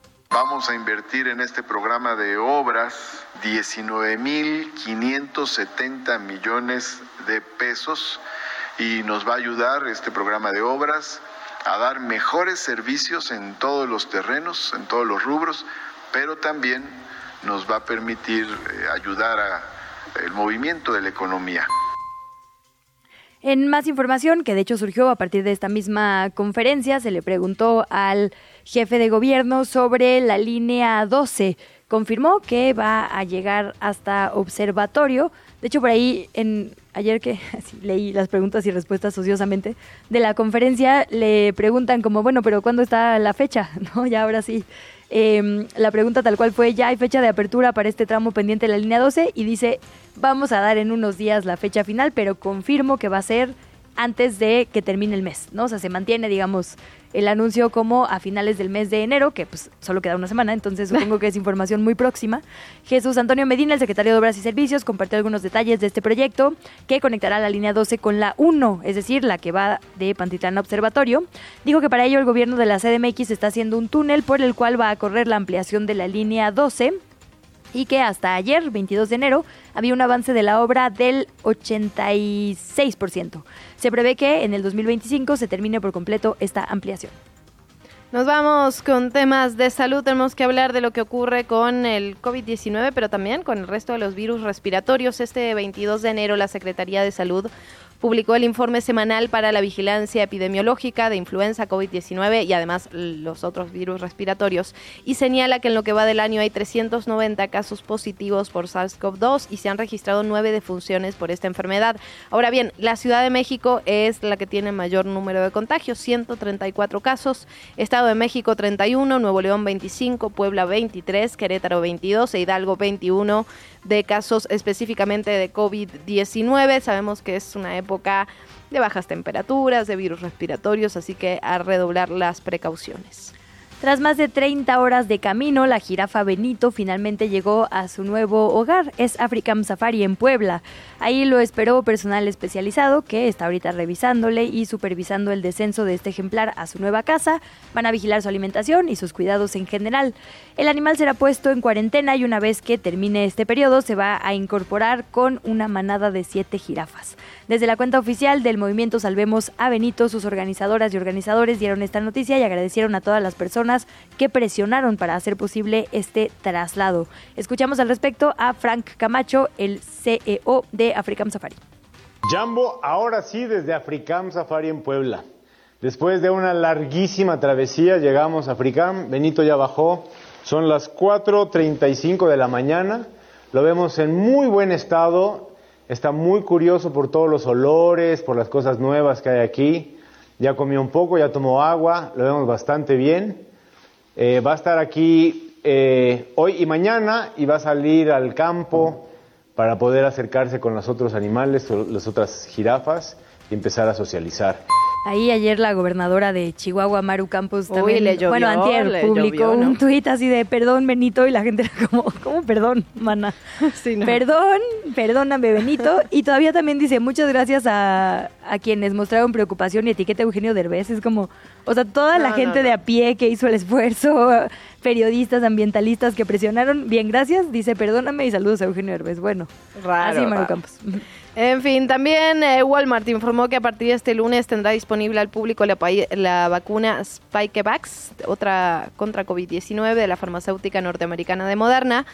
Va a costar 749 pesos. Según la tienda, la va a aplicar personal médico certificado y capacitado. Recordemos siempre de consultar, ahora sí, que con médicos especialistas si la necesito, si la ocupo en este momento o si no la ocupo. Justo afortunadamente tenemos hoy al doctor Mauricio Rodríguez un poco más adelante para seguirle preguntando al respecto. Mientras tanto, la Secretaría de Seguridad Ciudadana de la capital dio a conocer que su Dirección de Asuntos Internos abrió una carpeta de investigación para deslindar posibles responsabilidades en torno a un video que empezó a circular en las redes sociales. En este se aprecia a policías de la corporación que están vestidos de civiles y realizan una especie de revisión a un vehículo particular en medio de reclamos ciudadanos. Personal de la Dirección General de Asuntos Internos tomó conocimiento y dijo que ya inició la carpeta de investigación administrativa interna y finalmente tras ella se determinará la posible sanción para estos policías. Por otra parte, Adrián Levarón denunció la desaparición de cuatro miembros de su comunidad en el estado de Chihuahua. Esto lo informó eh, él mismo a través de sus redes sociales y informó también que la última vez que se supo de ellos se encontraban en el lago Maderal. Solicitó apoyo de la gente de Galeana y de la región para que en caso de que tengan información la compartan. Vamos a escuchar lo que dijo. Nos estamos preocupados por, nuestros hermanos de la comunidad que están desaparecidos, como ya están viendo, pero, pero también estamos unidos y les quiero decir que haremos lo que sea necesario para que vuelvan a casa si bien, como saben, no es el primer golpe contra nuestra comunidad, pero no nos vamos a dejar vencer. Por eso caminamos y caminamos. Queremos vivir en paz. Si alguien tiene información, les pido que lo hagan saber. En ese sentido hay que decir lo que publicó en redes sociales, números de contacto por si se tiene información al respecto, es el 636-103-8227 y el 636-136-0840. La Fiscalía General de Justicia del Estado no ha hecho ninguna declaración al respecto. Y para cerrar nuestro segundo resumen informativo, Román Cepeda, el alcalde de Torreón, confirmó ayer que hay siete personas detenidas por el atropellamiento la noche del domingo 21 en inmediaciones del estadio, tras el partido entre Santos y Monterrey, que recordemos también dejó a una víctima mortal. Los supuestos responsables fueron puestos a disposición de las autoridades locales, en quienes recaerá el puntual seguimiento a la investigación. La Liga MX aseguró por su parte que también tendrá investigaciones propias y que mantiene contacto con las autoridades locales y por supuesto con ambos equipos. La entrevista. 8 de la mañana, 14 minutos. Hablábamos ya de lo que ocurre en las carreteras del país y la Cámara Nacional de Autotransporte de Carga informó que hay un creciente robo con violencia en las carreteras, en las autopistas y que ha obligado a buscar una reunión urgente con las autoridades para atender este tema. Las autoridades, por su parte, han hecho algunos anuncios, sobre todo en la conferencia matutina. Vamos a platicar de esto con Luis García López Guerrero, director de Seguridad y Vinculación de la Cámara Nacional de Autotransporte de Carga. Director, bienvenido. Gracias gracias por tomarnos la llamada. No, hombre, muchas gracias a ustedes. Muy buenos días. Un saludo con mucho respeto. Igualmente, director, muchas gracias por estar por acá. Pues daban una cifra, digamos, un cálculo sobre el 2023, 13 mil robos a camiones en carreteras. Primero preguntarle si ese delito es el único que están denunciando y su mayor preocupación son robos o de qué violencia estamos hablando. Bueno, efectivamente cerramos el año pasado, 2023, con casi 13 mil robos que bueno, pues de la cantidad y de, de la dimensión del problema, muchas carreteras del país y concretamente te hablo de 10 entidades que son las que concentran el 93% de esa incidencia. Estamos hablando del Estado de México, de Puebla, Guanajuato, Querétaro, Veracruz, Tlaxcala, este, Michoacán, Jalisco, que, que, viene más o menos desde el sureste, al centro, bajío y occidente, que es, todo ese tramo donde se va concentrando la incidencia. Y que bueno, pues una preocupación importante tiene que ver con el número, pero, pero otra más tiene que ver con un elemento que es la violencia con la que se están cometiendo los robos. Mm. Los videos son contundentes y vemos, vemos lo que, lo que está pasando.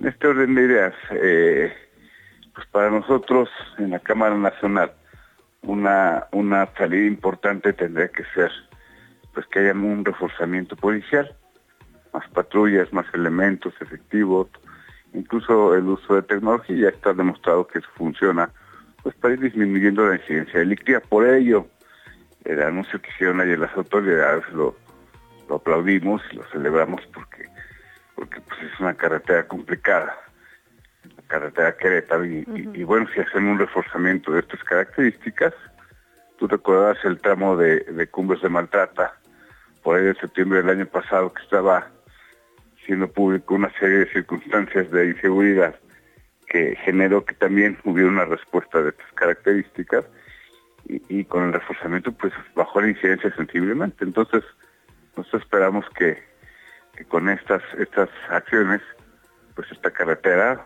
eh, se reduzca, pero pues también hay otros tramos en estas entidades que, que, te estoy comentando y, por ello pues desde que llegó el ingeniero Miguel Ángel Martín Millana Canacar como presidente, por cierto les mando un saludo, eh, nos ha insistido mucho en ir trabajando de la mano con los interlocutores naturales que tenemos como pues en la Guardia Nacional y ahí hemos ido trabajando muy bien.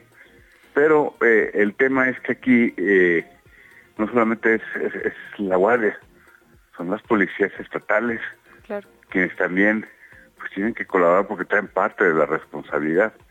Por ello estamos este pues buscando a las autoridades de estas entidades que, hemos platicado, pues para que podamos eh, trabajar en una mejor articulación, una mejor coordinación y que bueno, eh, pues las acciones que podamos desarrollar con ellos hacia la prevención del delito, pues poco a poco tengan más presencia y más eficacia. Esa es la idea.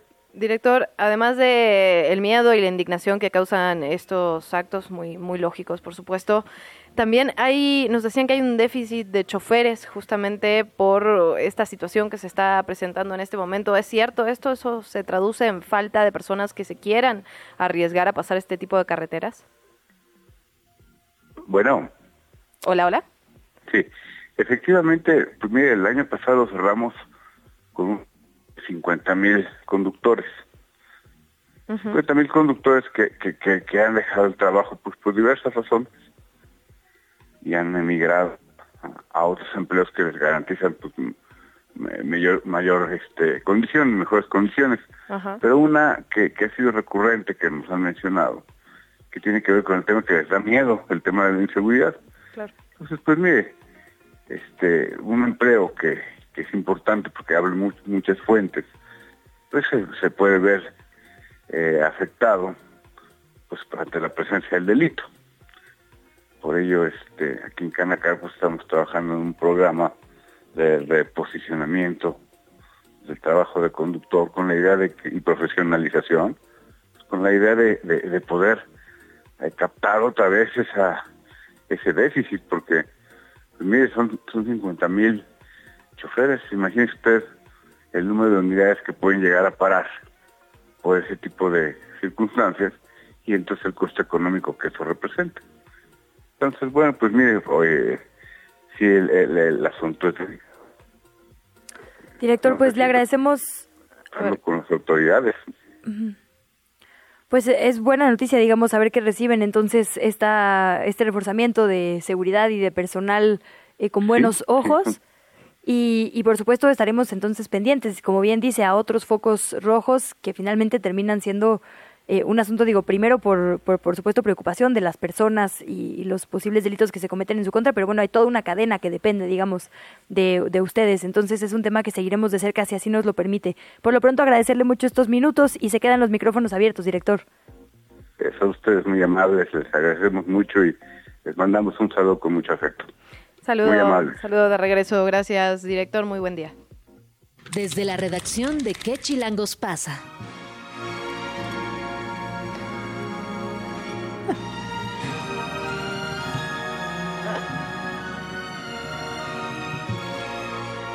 Cambiamos radicalmente de tema y de tono, por si no lo han notado, con la música con la que presentamos a Fernanda Guzmán, porque hay novedades que traen a las redes como locas. Fer, ¿cómo estás? Muy bien, por fin la presentación que merecía y necesitaba.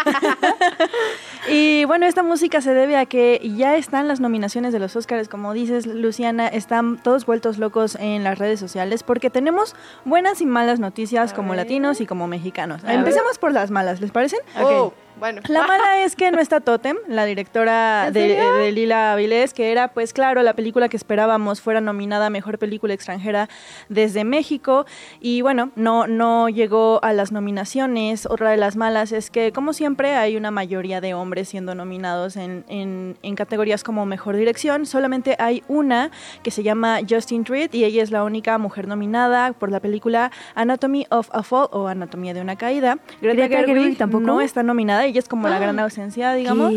Aunque Barbie sí está, y, como pequeño adelanto, Barbie sí está nominada a Mejor Película, pero Greta Gerwig, Greta Gerwig no. No, y tampoco, y tampoco la protagonista está nominada como Mejor Actriz. Sin embargo, Barbie sí cuenta con varias nominaciones. Ahora, pasando a las buenas noticias, La Sociedad de la Nieve está nominada a Mejor Película Internacional y también tiene una nominación a la categoría de Mejor Maquillaje y Peluquería. Ah, recordemos muy impresionante, la verdad. Sí, sí, recordemos que La Sociedad de la Nieve es esta película del director Juan Antonio, uh, Juan Antonio Bayona. Es eh, la película que narra el vuelo que salió en 1972, donde iban varios jugadores de rugby de Uruguay hacia Chile y que lamentablemente sufrieron un accidente en, en las montañas nevadas de la cordillera ya es como la gran obsesión eh, de, muchas personas en este momento, incluyéndome, incluyéndonos, incluyéndonos. Esta película, por cierto, está disponible ya en Netflix, desde una la pueden eh, buscar en la comunidad de sus hogares. Llama la atención estas eh, ocasiones en las que el director y los productores buscan en un montón de espacios que les den dinero para hacer sus películas, pero todos les dicen que no. Este fue el caso de La Sociedad de la Nieve y finalmente Netflix es la que le dice, bueno, vamos a hacerlo. Por fin rindió fruto toda tu investigación al respecto. Sabía, no, que no, sabía que esto me iba a servir en algún un día ibas a brillar en un reporte. Oye, entonces, o sea, solo se estrenó en Netflix, eso también es interesante porque hubo resistencia al principio. Mm. Sí, exacto. Sí, porque está como este prejuicio en el que las películas que se estrenan a través de streaming no son consideradas lo suficientemente grandes para entrar a este tipo de premios, ¿no? Pero bueno, aquí está la Sociedad de la Nieve, que no es la primera que hace esto, pero aquí está. Y otra de las grandes, excelentes noticias para México es que el mexicano Rodrigo Prieto está nominado también al Oscar a Mejor Fotografía por Killers, Killer of the Flower Moon o Los Asesinos de la Luna. Ah, Esta sí. ya es su cuarta nominación. La primera fue en 2005 por su labor en El secreto en la montaña.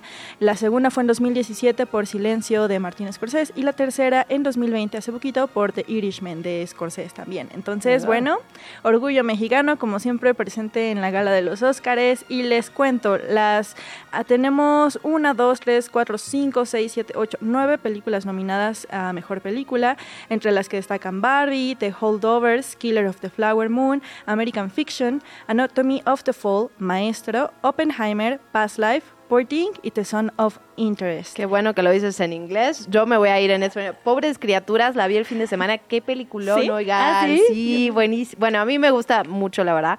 Lantimos, eh, la verdad que me gusta mucho como director. Y eh, me encantó, me encantó. Y veo que está nominada para mejor película, que Emma Stone está como mejor actriz. sí, sí, sí. Así El mejor que- guion también. Mejor director, evidentemente. Qué Oye, bueno, qué bueno. y decías, Margot Robbie no está para mejor actriz, pero América Ferrera sí está en mejor actriz de reparto. De reparto, es que ese monólogo, ay, sí, se, la, se lleva la película. A la ver, verdad. esperen, ¿quién, quién, quién? Ah, ¿Cómo? La mamá, justo de en Mario, es que está la mamá y la niña, la que dice como. Si hacemos esto por esto, si no lo hacemos porque no lo hacemos, co- este Sí, ah, ya sé el, cuál es, momento que nos de la vayamos a película. corte, dicen que paremos ya, pero, pero Perdón. quédate, ¿no? Gracias, Tenemos que terminar de hablar de cosas. Ahí sí. 8 de la mañana, 25 minutos de pausa, venimos. ¿Qué chilangos pasa? Regresamos.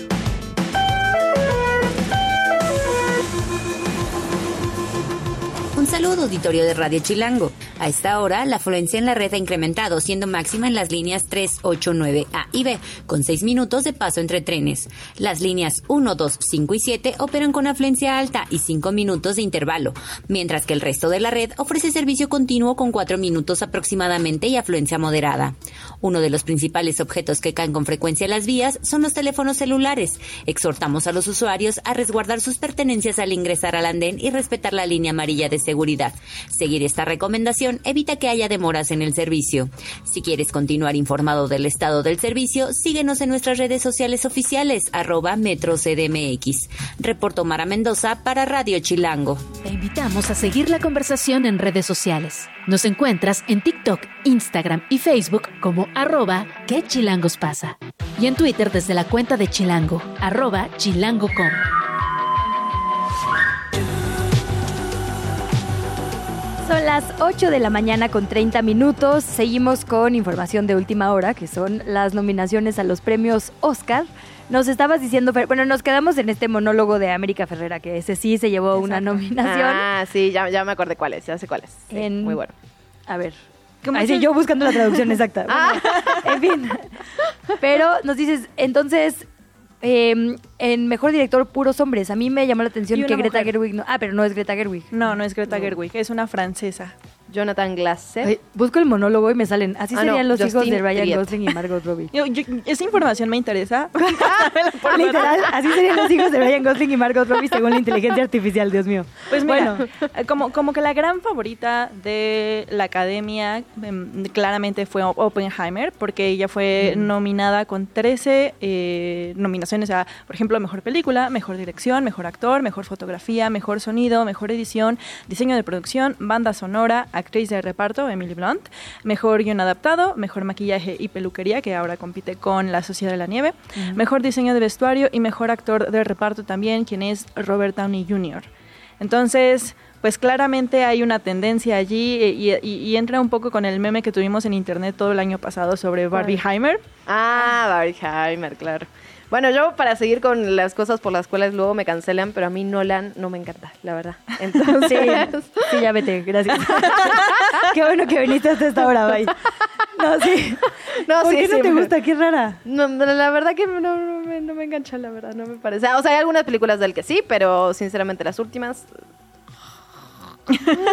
Pues mira, Ya algo ves, que o te- sea, hablando de cosas polémicas. Algo que te va a gustar, Luciana, Nolan.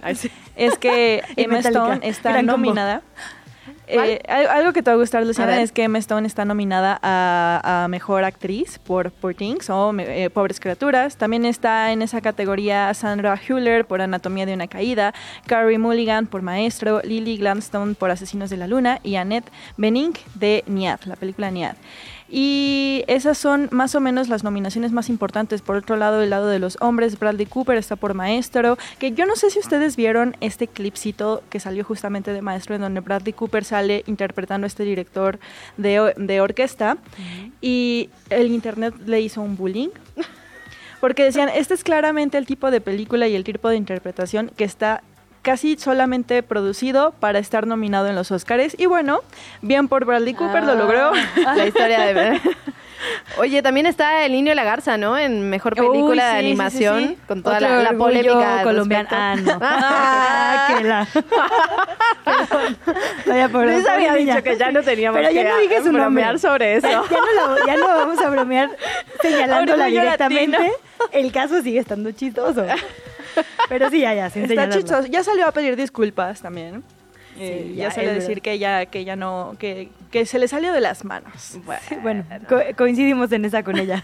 y mejor guion original también siempre es una que a mí me interesa. Ahí que hay de bueno, Fer. Mejor guion original, déjame buscarlo por aquí. ¿Vieron Anatomía de una caída? Veo que está ahí junto con... Está en, en, varias, ¿eh? No, yo no la vi todavía. De hecho, lo bueno es que ahora hay muchas que se pueden ver, ya sea a través de plataformas o en el cine. Entonces, ah. ahí, eh, pobres criaturas, es una de ellas. ¿Esa está en plataformas ya ahorita? No, esa está en el cine. Esa es de cine. Esa ah, hay que ir a verla al cine. Anatomía de una caída, y sí que no sé dónde se puede ver. Esa no la vi todavía. Pero, por ejemplo, Los Asesinos de la Luna, esa ya se puede ver en plataformas. Está para alquilar o rentar, la verdad. Sí, también pues, pienso que ah. para el viernes, para ir llegando a fin de semana, les podemos traer desde la redacción una listita de qué películas de las nominadas podemos ver en redes, en, ah, streaming y cuáles ya están en, Ciudad de México y en los cines nacionales. Yo quiero que nos digas dónde se pueden ver las extranjeras, porque siempre son mis preferidas.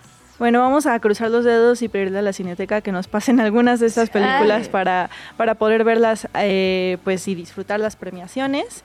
Pero pues sí, si quieren eh, seguir más siguiendo al fin de semana, les traemos una listita para agarrar las palomitas y por qué no hacer una quinela. Yo las invito a que de una vez podamos ir apostando algo interesante. Pero a ver, hay que darnos unos días para verlas todas, yo digo. Claro, claro. ¿Cuándo, ¿Sabemos cuándo se dicen los ganadores y las ganadoras? O sea, estos son nominaciones. Estas son, nominaciones. La ceremonia seguramente será en febrero, la, nominación, eh, la ceremonia de los Oscars, que todos los años entiendo que es alrededor a, veces es a inicios de marzo. A ver, en esta ocasión 10 de marzo. Ah, falta. Bueno, 10 de marzo. Bueno, tiempo. tenemos tiempo. Tenemos tiempo. Necesitamos primero dónde verlas y luego ya. Hay que hacer una quiniela abierta. Vamos a poner ahí como el documento, ay sí, abierto en redes sociales a ver sí, sí, sí, me encanta esto. Va. Pues Fer Guzmán, agradecerte muchísimo esta información de última hora y las buenas noticias que trajiste, las malas. Lo de Lila Vilas, la verdad que sí me sí, dolió. está muy triste. Todos sí, porque todo tema de ilusión, la verdad. Por cierto. Pero bueno, así ocurre cuando pasa. Gracias, Fer, te queremos. Mm, yo las Me da gusto que por fin hayas entrado con la música de Alfombra Roja que siempre Gracias a la producción. Un saludo a mi mamá, a quien le debo este momento. Gracias, Fer. Nos vemos. La entrevista. ¿Ya estás grabando? Nos vamos con información en otro tono y en otro ritmo. Son las 8 de la mañana, 36 minutos y recibimos con muchísimo gusto a Fernanda Rivera, directora general de licencia y operación del transporte de la CEMOVI. Bienvenida, directora, ¿cómo está?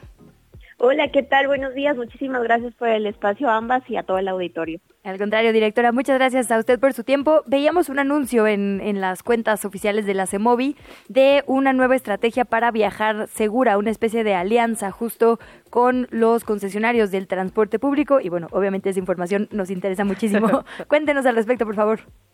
Pues muchísimas gracias. Como saben, las mujeres usamos muchísimo el transporte público, ¿no? Desde que comenzó esta administración en la CEMOVI hemos puesto el tema de género como una prioridad y cómo visibilizamos los viajes de más de la mitad de la población que habita esta Ciudad de México. ¿Qué hicimos? Con el transporte concesionado, que son las rutas que conocemos de autobuses o de microbús, hicimos una plática de sensibilización sobre las violencias que podemos llegar a vivir las mujeres en este tipo de transporte. De esta plática, unas rutas decidieron comenzar un proyecto que se llama Viaja Segura. ¿Qué es? Son rutas específicas que son la ruta 5, 43, 66 y 70. Ahorita les cuento por dónde van. Y lo que ofrecen son viajes o exclusivos donde las mujeres vamos en unidades, solamente niñas, niños o mujeres. ¿Esto a qué hora se hace? En las horas pico. Es decir, las mujeres podemos topar este tipo de unidades en las horas de máxima demanda. ¿Por qué esta hora? Porque es cuando van más llenas las unidades. De esta manera tenemos un viaje donde solo vamos mujeres y al mismo tiempo no solamente es tener la ruta, sino que sensibilizamos con la Secretaría de Seguridad Ciudadana, con la Secretaría de las Mujeres, a los operadores sobre qué implica el acoso, qué hacer y por qué el transporte concesionado o estas rutas pueden ser aliados para que nuestros viajes como mujeres sean mucho más seguros. En ese sentido, preguntarle cuántas unidades habría, digamos, de servicios exclusivos para mujeres. ¿Se sabe al momento cuántas unidades serían aproximadamente? Lo que garantizan las rutas es que en estos horarios que va de las 6 de la mañana a las 8 de la, de la mañana y de 6 de la tarde a 8 de la noche, siempre va a haber unidades disponibles para que solo abordemos las mujeres. Es decir, van a tener una fila de unidades listas para abordarse en las horas de máxima demanda y conforme vayan llegando las mujeres va a haber unidades exclusivas. Esto es importante y de hecho el kit que les entregamos es para poder señalizar de una mejor manera cuáles son estas unidades a las que vamos a poder abordar, porque también no solamente es en las bases, sino que a lo largo del recorrido esas unidades solamente cargan mujeres pasajeras. Ah, eso es importante, sí, porque a veces pasa que en el metro, por ejemplo, si en una estación no está señalado el área específica, luego ahí se menortean los compañeros. preguntarle... lo importante es que sea solo para mujeres. De, sí, claro, de principio a fin. Directora, preguntarle, ahora que, que decía esto de, de que hubo pláticas, digamos, de sensibilización, esto me parece bien importante porque también es, digamos, para ustedes una forma de pues ahora sí que de sondear, ¿no? ¿Qué detectaron que, digamos, los operadores distinguen lo que es acoso y violencia? ¿Es algo que ya habían notado que era un problema o es algo que únicamente está en, digamos, en la mira y en la lupa de quienes viajamos en la parte de atrás? Porque esto sería importante, ¿no? Si alguien se acerca a denunciar o a pedir ayuda, que ellos también lo sepan reconocer como violencia fue importantísimo, la verdad. Nos dimos cuenta que muchos ya habían vivido algún tipo de denuncia y qué pasa el no saber qué hacer. Algo importante es para todas las personas que nos escuchan, está la línea asterisco 765, que es la línea de mujeres, donde podemos denunciar cualquier tipo de violencia. No solamente acoso callejero, cualquier tipo de violencia que vivamos las mujeres la podemos denunciar a través de esta línea se les explicó qué es lo que podían hacer. La diferencia que todo es violencia, no importa lo que ocurre, es violencia de género, ya sea acoso, ya sea un tocamiento, ya sean miradas, es decir, que conozcan cuál es esta escala de violencia que podemos llegar a vivir las mujeres. Y la tercera parte también ellos se reconocieron como parte de este protocolo de atención en la que el primer respondiente sí es importante. ¿Qué ocurre? Creo que todas lamentablemente hemos vivido un momento de acoso callejero en el transporte público y usualmente cuando no sabemos qué hacer es que no se denuncia. Entonces creemos que poder saber qué hacer, que alguien también te diga qué es lo que puedes, qué herramientas tenemos como mujeres, pues una forma de seguir erradicando la violencia y qué mejor que sea en el sistema de movilidad donde pues nos podamos mover seguras. Pues una buena noticia, directora, preguntarle muy rápidamente por dónde pasan esas rutas que nos mencionaba, también preguntarle si niños, digamos, si hablamos de madres que vienen con niños pequeños, si podrían o no subir a este tipo de transporte, directora. Exacto, los criterios son exactamente los mismos que tenemos en el metro, en el metrobús y ahora se incorpora el transporte de concesión, es decir, mujeres y niñas y niños menores de 12 años, es decir, mujeres que viajan con sus hijos o sus hijas pueden subirse a este tipo de unidades. ¿Por dónde pasan? Son cuatro rutas en este momento, que son la 5, la 43, la 66 y la 70, que van en las alcaldías Magdalena Contreras, van en la alcaldía Coajimalpa, Benito Juárez, Miguel Hidalgo y también en la alcaldía de Tlalpan. Unas van por el Ajusco, otras van hacia los pueblos de San Bartolo y Santa Rosa, otras suben hacia Coajimalpa saliendo desde Tacubaya y otras salen igual desde el eje 10 hacia la zona sur poniente de la Ciudad de México.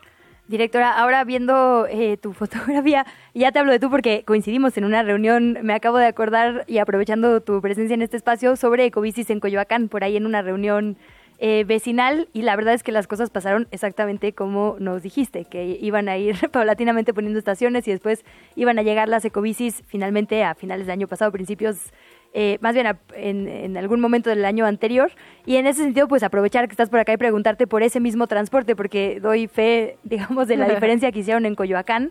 Esta expansión del programa, la verdad es que ha hecho muchísima diferencia, sobre todo en la zona justo como histórica del centro o en lugares donde es más fácil andar en bicicleta. ¿Hay algún anuncio en este sentido que nos puedas adelantar o algo que se esté proyectando para el crecimiento de Ecobici hacia otras alcaldías? Bueno, creo que en el caso de Covici son puras buenas noticias. Sí me acuerdo que me tocó contarles que íbamos a llegar. Sí, Además llegaron las estaciones con nueva tecnología, nuevas bicis. Ahorita veo que van más de 666 estaciones instaladas. La meta es llegar a 687. Y algo importante para que todas las personas que nos escuchan, ya está Ecobici en Azcapotzalco, ya está Ecobici en nuevas colonias de la alcaldía Benito Juárez, de la colonia Cuauhtémoc en La Obrera, eh, también en la parte de Narvarte, que era la parte oriente, Álamos, y en la parte de Coyoacán, que supongo que quienes viven ahí ya lo disfrutan, pues todo el centro de Coyoacán, ya podemos llegar desde eh, los viveros, desde el Parque de la Bombilla hasta el Parque de Bicentenario en Azcapotzalco, y pues creo que Covici ha sido un antes y un después en la movilidad ciclista de la Ciudad de México, ¿no? Además ahorita está rompiendo récords, más de 60 mil viajes al día, así que yo creo que Ecobici sigue siendo una gran opción. Y aprovechando que estamos hablando de mujeres, también Ecobici ha sido una alternativa para muchas mujeres para subirnos a la bicicleta y pues es una alternativa de movilidad para todas. Es muy fácil inscribirse, solo descargan la aplicación y pueden ser usuarias o usuarios de Ecobici. Pues directora, agradecerle de verdad toda esta información, buenas noticias. Entonces, quedan micrófonos abiertos. Muchísimas gracias por el espacio y por recordarles que para la Secretaría de Movilidad, la movilidad de las mujeres es clave. ¿no? Si nosotras nos vemos seguras, todas las personas podemos estar seguras en el transporte público. Así que muchísimas gracias por el espacio. Ya están funcionando, ¿no? Sí, ya, están, están, funcionando. Exactamente. Así que la gente de Magdalena Contreras, Lalpan, y puede conocer estos servicios en sus rutas cotidianas. Buenas noticias. Gracias, directora. Buen día, bye. La salud en tus manos. Con el doctor Mauricio Rodríguez de la UNAM. Son las 8 con 44, la hora del doctor Mauricio Rodríguez cada martes. Doctor, ¿cómo estás? Bienvenido, buenos días. ¿Qué onda, Luisa? ¿Cómo andan? Buen día. Saludos al auditorio, Luciana. Un abrazo. Un abrazo, doctor Mau. Gusto saludarte. Pues preguntarte por esto que ya nos adelantábamos. Nos habíamos quedado pendiente a hablar sobre el Día Mundial de la Lucha contra la Depresión. La verdad es que el todo el tema de la salud mental es un tema que en muchos frentes es importante, ¿no? Un, poco por presupuesto, un poco por tabú de lo que no se habla, de lo que nos da miedo asistir. Cuéntanos un poquito en qué contexto tenemos que abordar este tema. Sí, pues tal cual, el, el, sábado pasado, el 13 de enero, fue el, Día Mundial de la Lucha contra, contra la Depresión, que además pues, cuando caen así en fin de semana este tipo de días, no se alcanza a cumplir el objetivo que es visibilizar los problemas, ¿no? Eh, la depresión en México es un tema serio, o sea, hay, hay algunos estudios, uno el, más reciente de la Ensanud de 2022, que, que dice que al, alrededor del 17% de los adultos tiene eh, un, algún síndrome depresivo, y esto aumenta en los adultos mayores, es casi el 40%, o sea, 4 de cada 10 adultos mayores tienen eh, pues criterios que configuran un problema eh, relacionado a la depresión, ¿no? Y, y 11% en los adultos, así en general, pero los adolescentes también tienen mucha sintomatología depresiva, ¿no? Eh, cuando menos 3 de cada 10 tienen algún síntoma relacionado con depresión, este 7% tienen dos síntomas relacionados con depresión, o sea, es un tema que, que tenemos que poner sobre la mesa porque esto impacta en otros en otras esferas de la vida no en el rendimiento escolar en la socialización en la productividad de las de los trabajos. Eh, entonces pues se, tiene que abordar de manera de manera este, seria. Se, se relaciona mucho con violencia fíjense esto es, también es un dato importante no la la cuando hay hogares donde hay violencia eh, doméstica, violencia física, aumenta pues casi casi 30% la, la, los, la sintomatología de depresión, ¿no? Comparado con, con los no expuestos. Entonces, pues sí es un tema, es un tema crucial. Justo dices, tenemos algunas mediciones, pero lo cierto es que, bueno, primero hay que saber nombrar lo que nos van a preguntar. Hay como, digamos, muchos eh, huecos que es importante llenar para poder tener un censo verdaderamente útil para generar política pública. Se creó el, el, programa de acción específico en materia de salud mental y adicciones 2024, tendría que ser, digamos, este el último año de implementación, que incluía justo la ENASAMA. Eh, si no me malentiendo, se estuvo justo levantando este censo sobre salud mental en octubre y noviembre del, del año pasado. Sí. ¿Qué datos nuevos va a aportar a los que ya tenemos? Se, ¿Hay una fecha, digamos, de, publicación? Pues mira, la, ahora sí que depende de lo que hayan, van a ver seguro ah. ¿eh? si la sacan así en las campañas o no, porque mm. pues esa es información que impacta muchísimo la percepción eh, de, de la situación del país, ¿no? Entonces seguramente que si encuentran que la salud mental está dada al traste, pues entonces la van a sacar ahí en un reporte técnico un día, en un boletín y algo así. En cambio, si ven que es algo así importante, lo van a hacer muy público. La Ensanud ya daba información, o sea, la Ensanud durante pues, tiempo estuvo recabando información sobre también sobre algunos elementos de esto. Eh, esperemos que pronto se termine de procesar la información que ya se levantó de, de la encuesta de salud mental y que y pues, que identifique, o sea, al final lo, importante es que identifique dónde urgen acciones a nivel comunitario para que se puedan se puedan implementar, ¿no? Hay pues una una idea muy bonita, digamos, ¿no? De, de llevar los servicios de salud mental a la comunidad, que eso es lo que nos puede ayudar en estos casos, ¿no? O sea, que haya, que sea algo accesible, que sea algo con lo que esté familiarizada la comunidad, eh, y eso nos va a ayudar a prevenir violencia, adicciones, este, nos va a ayudar en, en, muchos aspectos. Esperemos tener pronto resultados de esto, sin lugar a dudas, se los vamos a, se los vamos a traer en cuanto, en cuanto sean públicos. Y, creo que uno de los, de los aspectos que, que hay que aterrizar cuando hablamos de enfermedades eh, mentales, de salud mental, un poco son cosas prácticas, ¿no? Operativas. O sea, a ver si tienes algún problema que quieras platicar con alguien, si tienes, eh, si, si consideras que necesitas eh, que alguien te evalúe, que alguien te eche una revisada, eh, pues hay varios varios recursos.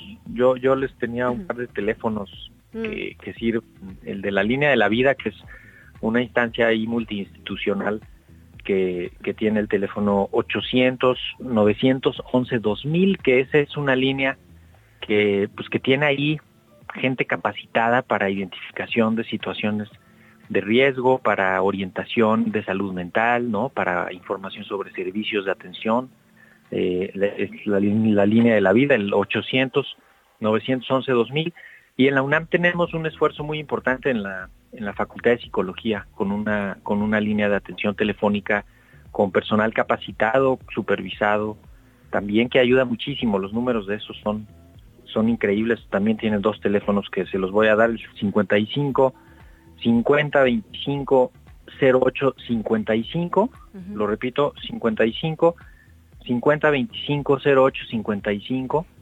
y como estos de la UNAM 55 56 22 22 88 55 56 22 22 88 y estos te digo, a veces tener estos teléfonos a la mano puede ser la diferencia entre acercarte o no a los servicios de salud mental, ¿no? A veces la gente ni siquiera sabe dar ese primer paso. Tal vez esto esto les puede ayudar, ¿no? Y justo entiendo, doctor Mau, que ahí en la UNAM tienen además consultas accesibles en materia de psicología, de psiquiatría, que es otro de los temas, ¿no? Porque al final es, digamos, es una disciplina que muchas veces hacerlo por la vía privada es, es muy caro de atender. Entonces, que haya estos servicios gratuitos es importante.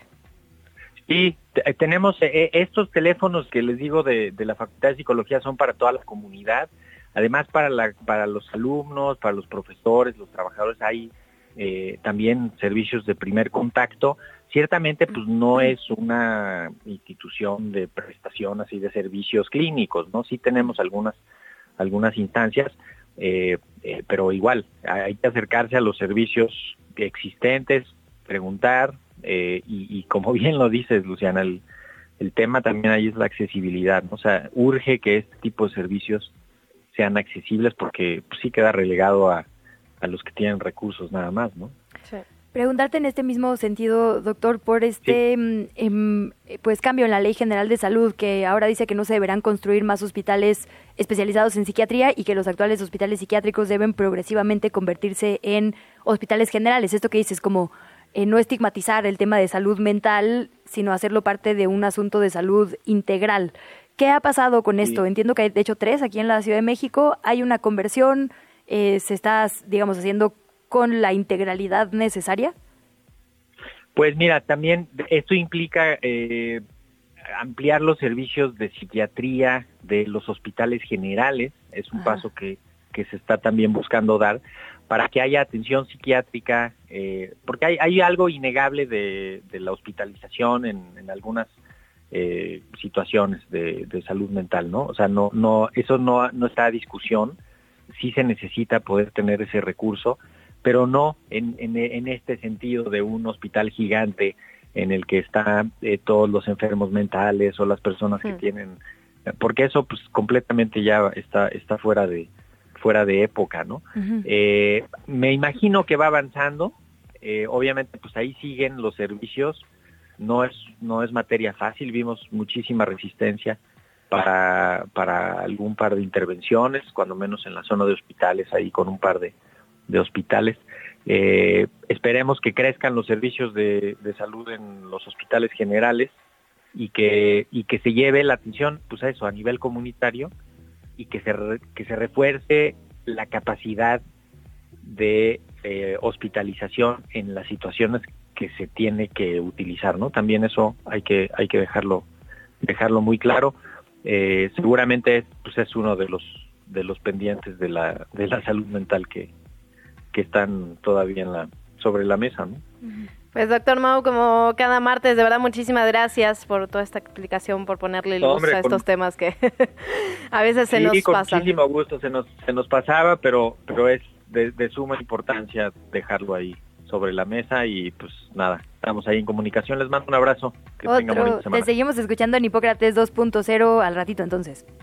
Así es, Radio UNAM a las 6 de la tarde, 96.1 FM. Hoy vamos a hablar sobre ceguera al color desde o sea, la, la, perspectiva de la neurofisiología. Está padrísimo.